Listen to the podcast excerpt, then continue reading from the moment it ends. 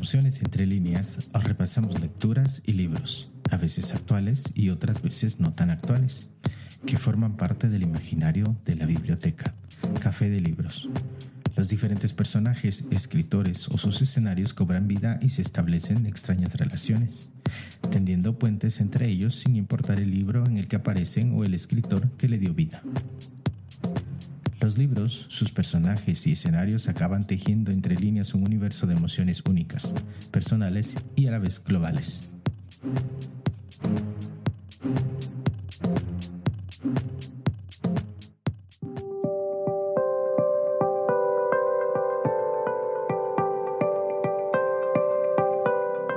Hoy, en Emociones entre líneas, libros bajo el arco iris, narrativas orgullosamente maricas.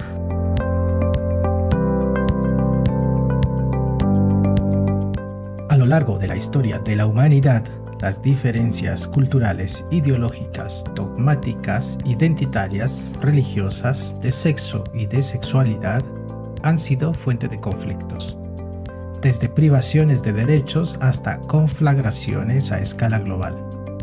A veces se requiere un esfuerzo adicional el reconocer la existencia de otros, ajenos a nosotros mismos, aceptando sus diferencias e identidades. Y el no hacerlo normalmente ocasiona miedos irracionales que muchas veces terminan en odios inexplicables hacia lo que nos resulta diferente. Creemos que todos los seres humanos merecen respeto sin distinción alguna y es necesario abrir espacios a aquellos grupos que han sido marginados, incomprendidos y rechazados. Leyendo y escuchando sus voces podremos ir eliminando ese desconocimiento y esos medios irracionales para también ir borrando la discriminación de nuestra sociedad.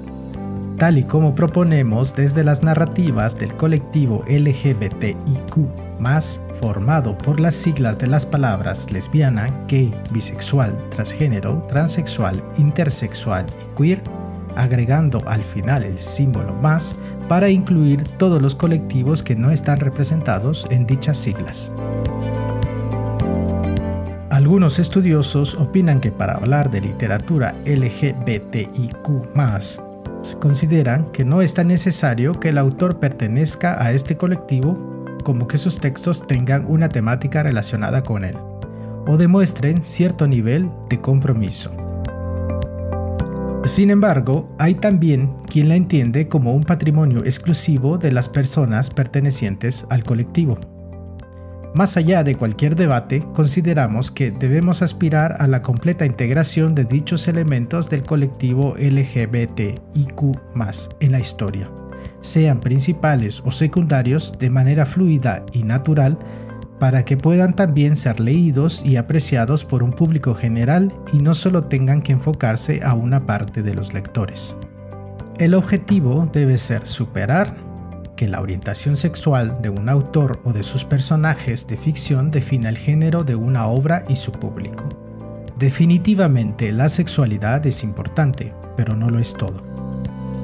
Un personaje autor del colectivo, además de ser gay, lesbiana o trans, también puede ser astronauta, abogado, político, mafioso, taxista, mecánica, panadero, por mencionar algunos de sus profesiones.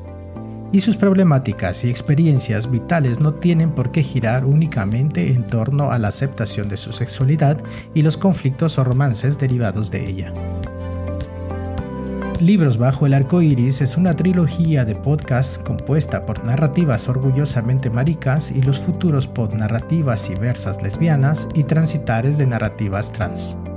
Por todo ello, en el pod del día de hoy, Libros bajo el arco iris, narrativas orgullosamente maricas, visitaremos lecturas inspiradas por el imaginario homosexual masculino desde la programa libertaria viviremos algunas historias de adolescentes ante un pasado que desean comprender y la visión de un futuro que desean abrazar.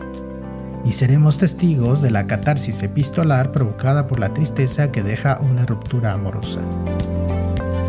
Iniciemos este apasionante paseo literario por algunos escenarios narrativos de la homosexualidad masculina que son los protagonistas o desempeñan un papel preponderante en las historias narradas. Como siempre, desde las lecturas que forman parte del imaginario de la biblioteca Café de Libros.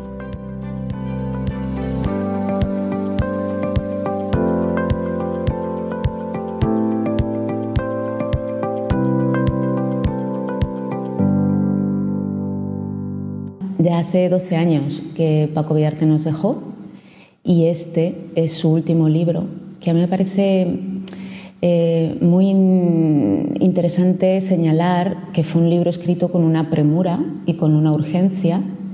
Eh, solo fue escrito en tres semanas, durante el mes de junio del año 2007, en su casa del barrio madrileño de Lavapiés. Y, luego Paco, cuando ya mm, la enfermedad empezó a dar sus síntomas, bueno, es como que resignificó muchas de las cosas que aparecen en el Ética Marica, eh, intentando comprender esa rabia que aparece en el libro eh, a través de la enfermedad que tenía.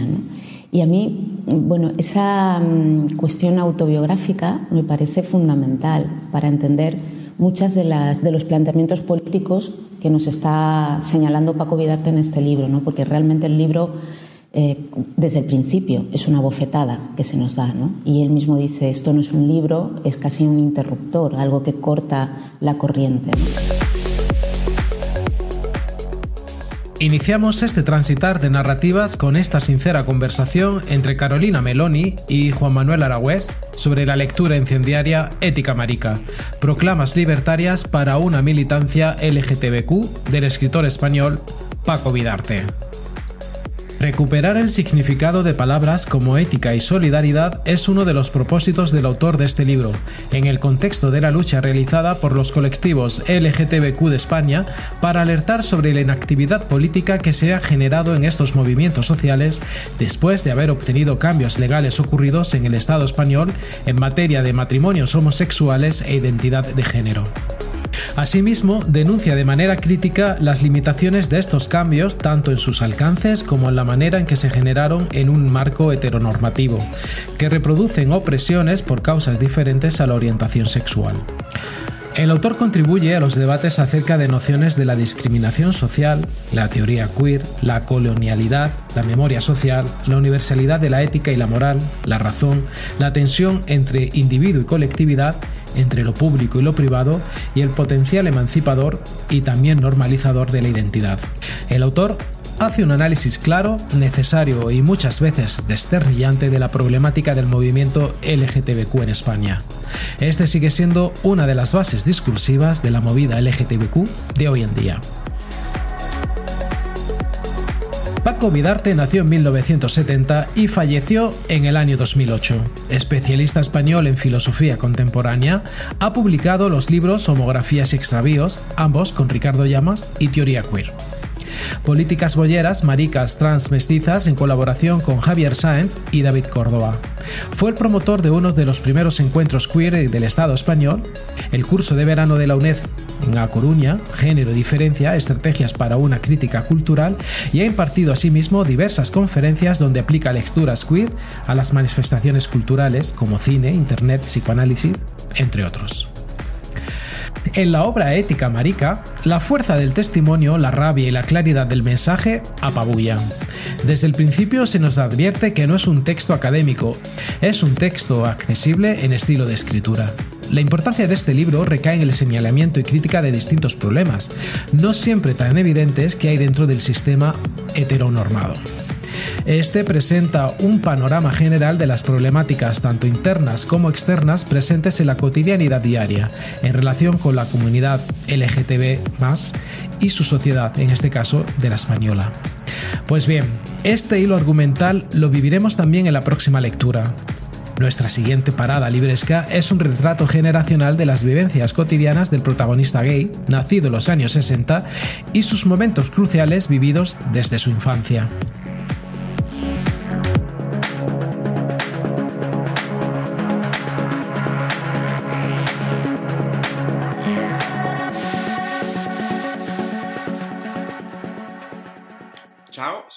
Matteo Bibianchi e vi voglio parlare di un'autrice che non so se sia la mia autrice preferita, anzi probabilmente non lo è, ma è sicuramente l'ultima scrittrice di cui io mi sono innamorato. Credo che capiti a tutti ogni tanto di prendere una sbandata per un autore o un'autrice e mh, mm, voler leggere tutto quello che hanno scritto perché eh, troviamo un, un libro illuminante per noi e vogliamo approfondire tutto il resto. A me è successo con questa autrice che è relativamente poco nota, si chiama Eve Babbitt ed è una, mm, fondamentalmente diciamo un personaggio eh, della Los Angeles, soprattutto degli anni 70. Eh, Babbitt è nata in una famiglia di artisti, il padre era un musicista.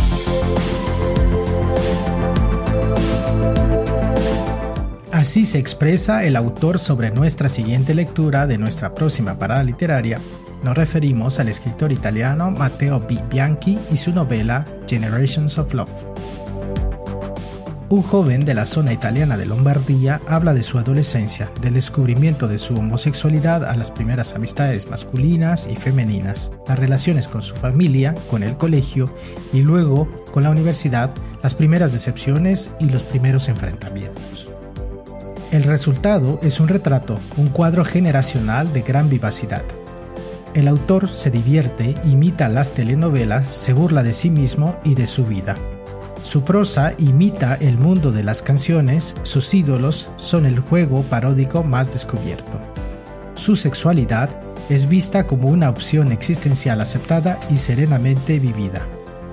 El resultado es una visión actual de los jóvenes de hoy que no tiene precedentes, y podría decirse que su autor ha contado en ella la historia de cualquier gay europeo partiendo de una premisa según la cual su protagonista de pequeño no sabía que era homosexual porque ignoraba que ese sentimiento tuviera un nombre. Bianchi va narrando con un lenguaje familiar y directo, a través de episodios de la vida cotidiana cargados de sentido del humor, la infancia, la adolescencia y la juventud de un personaje que va creciendo física y emocionalmente a lo largo de los cuatro capítulos principales, en los cuales nos habla de momentos cruciales de su vida. Estamos, por tanto, ante una novela de aprendizaje, en la que la música, la publicidad, la moda y la televisión de los 90 son parte indisociable de la peripecia personal del protagonista, hasta tal punto que en Italia ha sido considerada como una novela pop. Tanto Ultravox, Duran Duran, The Smiths y Frankie Goes to Hollywood como por supuesto Patti Bravo o Sabrina Salerno, tienen su pequeño rincón en el mapa afectivo del autor, que da cuenta al final de la obra de la nutrida banda sonora que puebla sus páginas.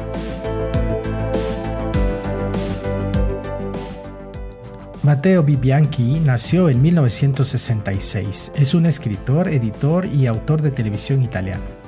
Apasionado por la música y los libros, empieza a escribir nada más acabar el instituto colaborando con algunos fanzines y creando dos. Total Anestesia, dedicado al rock independiente, y La Voce de la Stracciona. Publicó el relato No es posible bañarse con estas zorras de olas en la serie Mille Lire, en la revista Stampa Alternativa. Desde hace casi 20 años dirige su revista personal en la que da cabida a escritores noveles. En 2018 pubblicò el ensayo Yoko Ono, Dichiarazione d'amore per una donna circondata d'odio.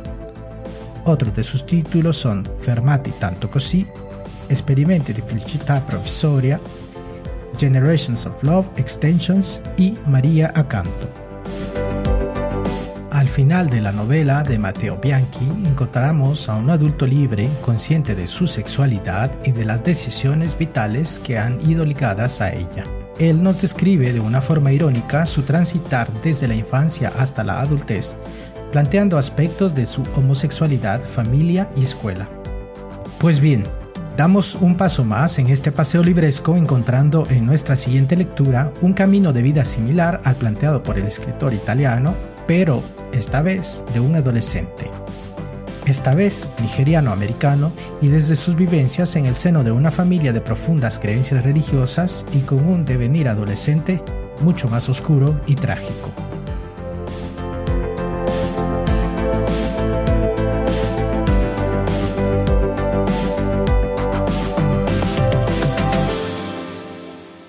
My name is Uza Iwala, and I'm the author of Speak No Evil.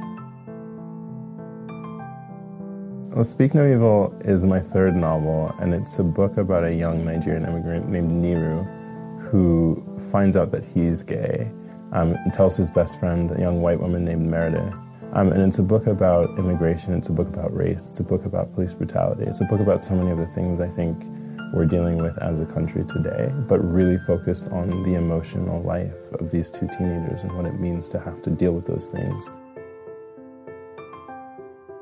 I don't really know that there's any particular message from the book, and I think the, the best part about being an author is that once you're done, it's up to whoever reads to interpret and find things that they want to find in the text.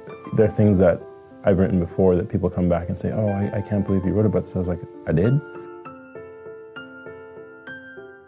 Bookstores are extremely important. They're sanctuaries. Bookstores for me were really a place where you, you go to be. And when I say be, I mean just to exist, to be surrounded by all the imagination and creativity that you possibly can find. The importance of having a physical space where the physical product of writing is around you, I think can't be understated. It, it transports you in a way that, that say, reading on your phone or, you know, reading on the web just can't.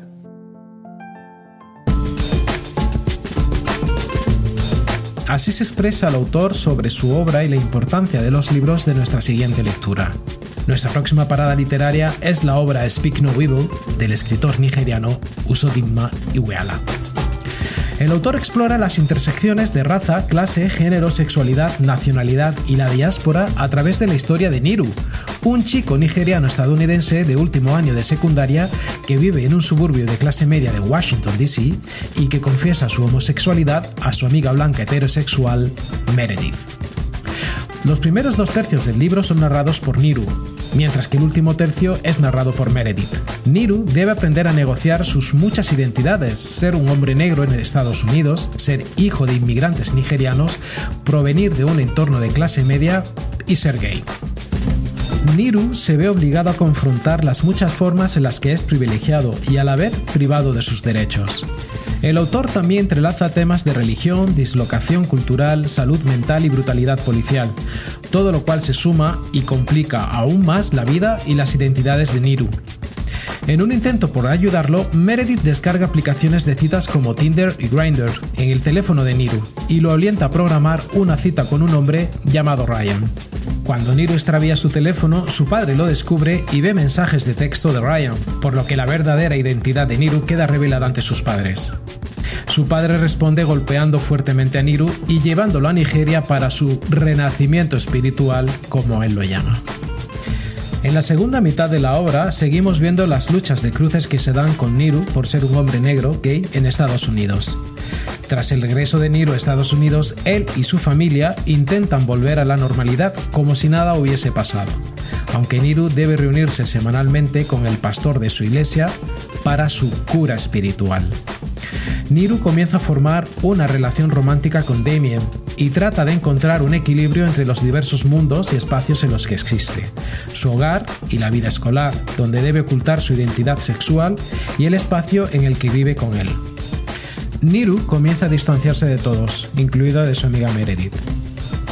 El último tercio de la novela se cuenta desde la perspectiva de ella, de Meredith, e ilustra sus luchas así como las luchas del padre de Niru para lidiar y aceptar las consecuencias de la muerte de este, a causa de la brutalidad policial. Uzodim Naiweala es un autor y médico nigeriano estadounidense.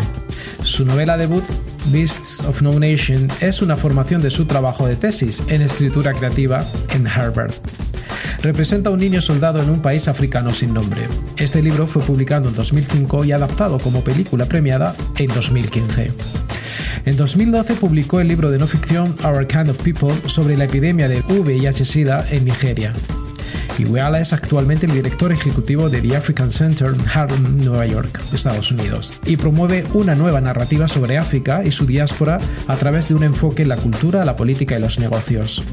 También es cofundador de la revista Ventures Africa, una publicación que cubre espacios de negocios, políticas, cultura e innovación africana. Niru el joven protagonista de Speak No Evil se ve obligado a confrontar las muchas formas en las que es privilegiado y privado a la vez de sus derechos y cómo su entorno familiar complica su vida en constante conflicto con su identidad, algo que todo adolescente homosexual vive en su evolución hacia la adultez. Pues bien, esta relación de vivencia-conflicto es el indicio que nos lleva a nuestra próxima parada literaria. En ella conoceremos a un adolescente latinoamericano originario de México, sumido en las mismas interrogantes, carencias y frustraciones y con un entorno social, religioso y familiar que marcará sus decisiones.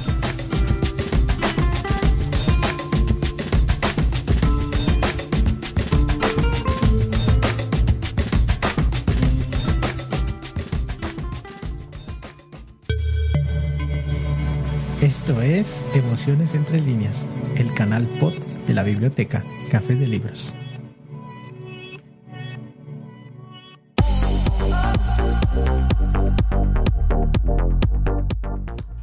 Seguimos nuestro transitar narrativo de homosexualidad masculina de la mano del escritor mexicano Enrique López Carlos y su obra El Tesoro de Cuauhtémoc, la búsqueda psicológica de mi alma, Gay. Después de ver el circo colibrí en Estados Unidos, Enrique, un adolescente inmigrante de nacionalidad mexicana, decide ofrecerse voluntariamente en el Ministerio Católico. La identidad cultural, identidad religiosa e identidad sexual chocan adentro de la historia inesperada del Circo del Tesoro del Cuauhtémoc. Es una historia autobiográfica increíble e inusitada de un joven mexicano en su jornada desde México y su posterior estancia en los Estados Unidos que narra el descubrimiento de su sexualidad a través de una serie de experiencias que incluyen su participación en un circo católico en el oeste y medio oeste de los Estados Unidos. La narración cubre el periodo en el que el autor termina su secundaria y entra en la universidad pero es en el circo donde realmente se enfrenta con su ser auténtico interior. Es un libro escrito a la vez con la ingenuidad e impetuosidad de los tiempos jóvenes templadas con un juicio equilibrado posterior. Descubre con gran sensibilidad las dificultades que todos encontramos en el proceso de crecer, madurar y cultivar nuestra individualidad, con algunos episodios dolorosos, pero muchos otros también humorísticos y llenos de positividad.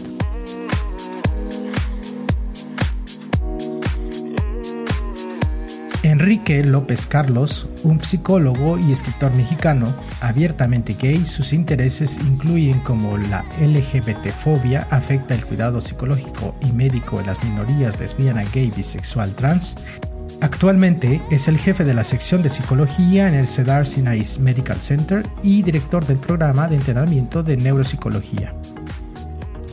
El autor protagonista descubre sus experiencias más íntimas a pesar de secretos dolorosos como la grave situación de la pederastía que se oculta en el circo y decide denunciar dicha situación como parte del proceso de aceptación de su identidad sexual, que él describe alegóricamente cuando encontró el tesoro de Cuauhtémoc. Este realiza un proceso de catarsis con ese mismo testimonio autobiográfico a modo que le permite revelar un pasado que él desea olvidar y que ofrece una visión de un futuro que desea abrazar. Desenterrar su sí mismo gay aceptándose tal y como es. Pues bien, este ejercicio purificador de exposición y eliminación de recuerdos perturbadores para el estado de ánimo nos lleva a nuestra siguiente lectura. Llegamos a nuestra última parada con la novela en forma epistolar que nos descubre la crueldad de una ruptura y el tiempo que conlleva asumir el vacío que deja la ausencia del ser amado.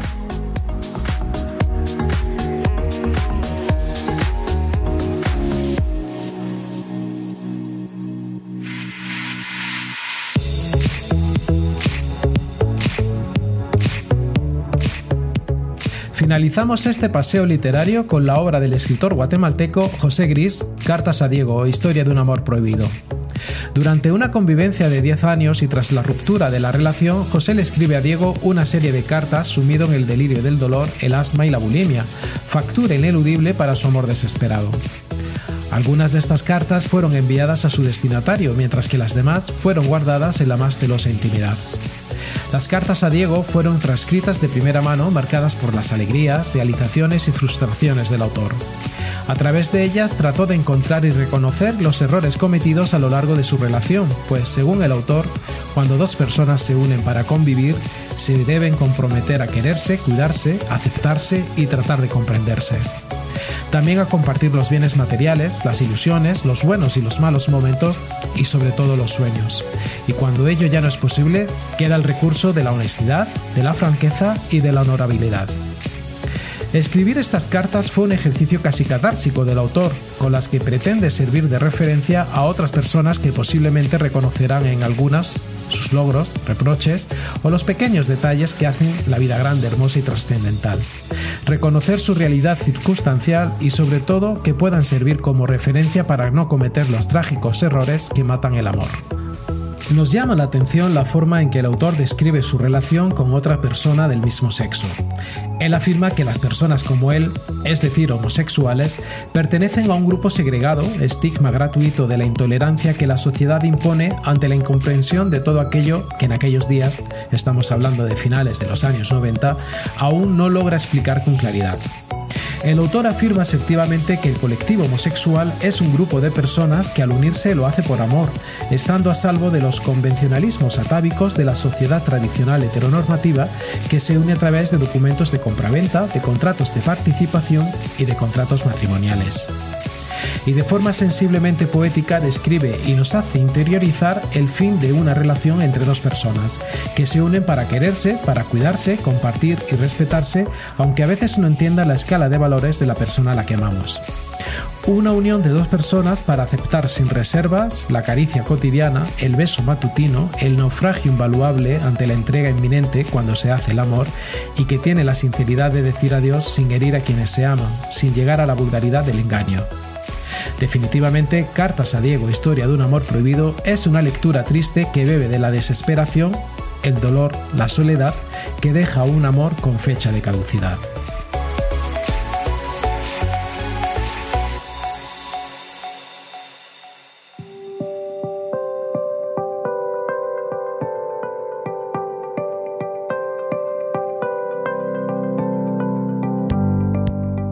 La literatura de temática homosexual en Centroamérica es exigua comparada a la de otras regiones latinoamericanas, pero existen algunos espacios de concertación literaria que ayudan a visibilizar las nuevas narrativas que se están forjando en la actualidad. Entre estas podemos mencionar la Gruta y el Arco Iris, una de las primeras antologías gay lésbica del escritor costarricense Alexander Obando, publicada en 2008, la obra Afectos y Discendencias Sexuales J. Cola, Mariconas de Avia Yala, una compilación de narradores latinoamericanos en las que se inserta algún autor de la región centroamericana o el estudio realizado por Antonio Velázquez Villator, miradas sobre la representación de la homosexualidad en la literatura centroamericana y el caso de Trágame Tierra de Lisandro Chávez Alfaro, publicada en 2015. En una sociedad marcada por la manipulación de las masas del poder religioso y profundamente conservadora y machista como es la centroamericana, las narrativas centroamericanas del arco iris se van abriendo paso, poniendo al descubierto no solo los problemas que atañen a hombres y a mujeres por igual sin distinción de género o preferencias sexuales, sino también la diversidad de sus experiencias vividas en un mundo que inevitablemente deben compartir y queremos terminar este pod invitándoles a descubrir algunas de estas narrativas entre las que podemos destacar. En Guatemala encontramos a principios del siglo XX a Rafael Arevalo Martínez con su relato El hombre que parecía un caballo, aunque el mismo autor tuvo que desmentir la inclinación homosexual de su relato, dada la polémica que causó en aquel entonces. Otros autores guatemaltecos más cercanos en el tiempo son Mario Alberto Carrera con su obra de teatro La cólera de 1975 y sus narrativas Cuentos psicoeróticos publicada en 1977. Hogar Dulce Hogar en 1980, Don Camaleón en 1985 y Diario de un ex-indio en 1985. Fabricio Quemé, con su libro Perverso y Disfórico, publicado en 1990, Manuel Sok Bukup, con sus obras Textos Insanos, publicada en 2009, y Kei Yo, su tercer poemario, publicado en 2010. La creativa obra pop del autor Rodrigo Arenas Carner, en la que se deslizan una serie de historias urbanas e indecentes inspirados en los relatos eróticos de revistas, titulada Pulp Queer, publicada en 2016. y el autor suizo radicado en Guatemala, Tito Bassi, con su obra Gavilan Blues, publicada en 2020. Y para comprender los recientes movimientos culturales de las comunidades LGBTIQ están organizando en Guatemala, debemos mencionar las iniciativas editoriales guatemaltecas como La Baleta Ilegal o los movimientos culturales La Mancha, Queer Poéticas o Folio 114. Un colectivo que desde 1998 tiene, a partir del proyecto de Casa Bizarra, su propia editorial independiente, Ediciones Bizarras. En El Salvador, Ángeles Caídos, una novela escrita en 2005 por Carlos Alberto Soriano, siendo catalogada como la primera novela abiertamente de temática homosexual publicada en El Salvador. Ciudad de Alado, una novela escrita en 2009 por Mauricio Orellana Sánchez. Entre él y yo, escrita en 2013 por Luis Carlos Barrera. Heterocity, publicada en 2010, es una novela escrita por Mauricio Orellana Sánchez, es la primera novela de temática homosexual en ganar un premio centroamericano de literatura, concretamente el premio de novela Mario Monteforte Toledo. Más allá del horizonte, escrita en 2002 por Julio Leiva, o Días del Olimpo, escrita por Miguel Hueso Misco en 2019.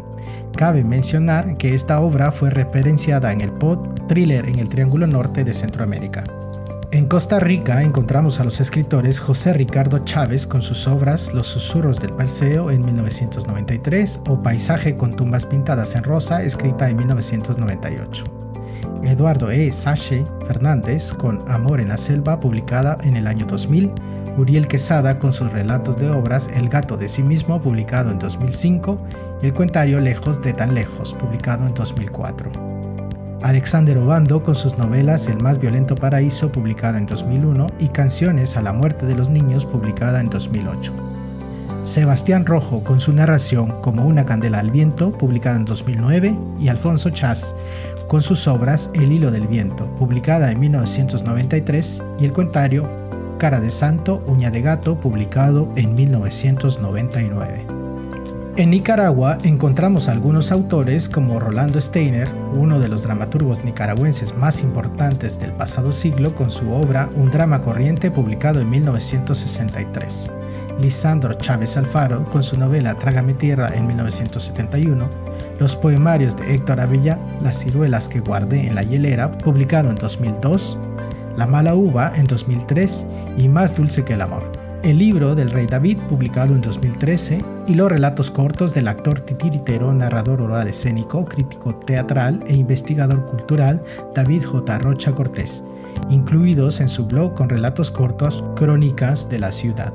En Honduras encontramos a Armando Méndez Fuentes, escritor y poeta inédito que vivió un exilio cultural en Nueva York desde 1953. La vida y obra de Méndez Fuentes es un texto para analizar y narrar aspectos de la historiografía sexual centroamericana que aún permanecen inéditos. Edilberto Cardona Bulnes, poeta que transgredió todos los discursos prevalecientes en la poesía hondureña del siglo XX, el amoroso y el militante, desestabilizó el posicionamiento heterosexual del que parten ambos discursos. Destaca su obra Jonás, Fin del Mundo o Líneas en una botella publicada en 1980, así como una nueva generación de escritores representados por el poeta Ju Puelo, afrodominicano residente en Tegucigalpa, y Teddy Baca con obras como El continuum masculino, Estaré bien a tu lado y La naturaleza del homosexual y su sociedad.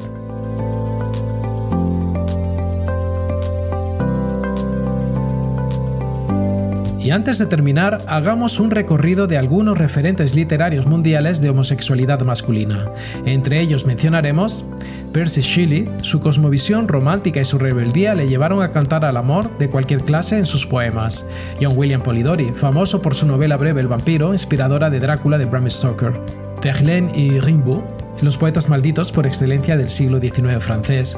Oscar Wilde, su larga misiva de Profundis escrita a su amante Alfred Douglas, está considerada la obra fundacional de la literatura homosexual moderna. Marcel Proust, la enorme presión religiosa, familiar y social de su entorno abocó a Proust a vivir su homosexualidad de modo clandestino. E. M. Forster describe la novela Maurice, una historia de amor homosexual en la Inglaterra durdiana de principios del siglo XX. Constantino Cavafis abordó la homosexualidad y el homoerotismo en algunos de sus poemas ambientados en el Oriente helénico, los reinos alejandrinos, Roma o Bizancio. Walt Whitman exploró en muchos de sus poemas de hojas de hierba y canto a mí mismo el panerotismo sin límites de género y desde una perspectiva totalmente libre y gozosa. Federico García Lorca, pese a que sus sonetos del amor oscuro, supuestamente dedicados a algunos de sus amantes, eran conocidos en círculos privados, estos fueron publicados por primera vez muchos años después de su asesinato. Tennessee Williams escribió todos sus dramas partiendo siempre del conflicto de identidad que viven sus personajes, asediados por profundos desgarros emocionales, a menudo derivados de su sexualidad. Truman Capote, homosexual declarado y provocador nato, tuvo la audacia de colar personajes de toda condición sexual en sus novelas y relatos, sin que ello supusiera el asunto principal de la trama. James Baldwin es una pieza imprescindible para entender los tabúes de la sociedad de los años 60. Escribe sobre temas como la homosexualidad, el racismo y las relaciones entre personas de diferente color. William Burroughs tanto en Junkie como en Queer, las drogas y la homosexualidad se convierten en ejes de liberadora transgresión. Tom Spanbauer, el hombre que se enamoró de la luna, con una historia de vaqueros homosexuales que hacía saltar por los aires todos los clichés del género. Antonio Gala, dramaturgo, narrador y poeta, ha sido posiblemente uno de los referentes LGTB más conocidos en el panorama literario español desde hace décadas. Luis G. Martín, en El amor del revés, novela el descubrimiento y su progresiva aceptación de su homosexualidad a través de sus diferentes etapas vitales. Así finalizamos este orgulloso y colorido repaso de libros y lecturas de imaginario de homosexualidad masculina. Por cierto, muchas gracias a aquellas personas que nos escuchan en Ciudad de Guatemala, Jutiapa, El Progreso, Quetzaltenango, Chiquimula, Huehuetenango, Totonicapán, Sololá y Jalapa en Guatemala, en Estados Unidos, en Virginia, Washington, Massachusetts, Texas, Ohio, New Jersey, Kentucky, California, Tennessee, Pennsylvania, Indiana, Mississippi, New York, Florida, desde Andalucía, Madrid, Aragón, Cataluña, País Vasco, Valencia e Islas Canarias en España, Hesse en Alemania, Guayas, Pichincha e Imambura, Ecuador, Chihuahua, Yucatán, Ciudad de México, Puebla, Oaxaca, San Luis Potosí y Coahuila en México, Ocotepeque en Honduras, Ontario en Canadá, Leinster en Irlanda y Sao Paulo y Ceará en Brasil. Nos volvemos a encontrar en dos semanas aquí en Emociones Entre Líneas, el canal pod de la biblioteca Café de Libros.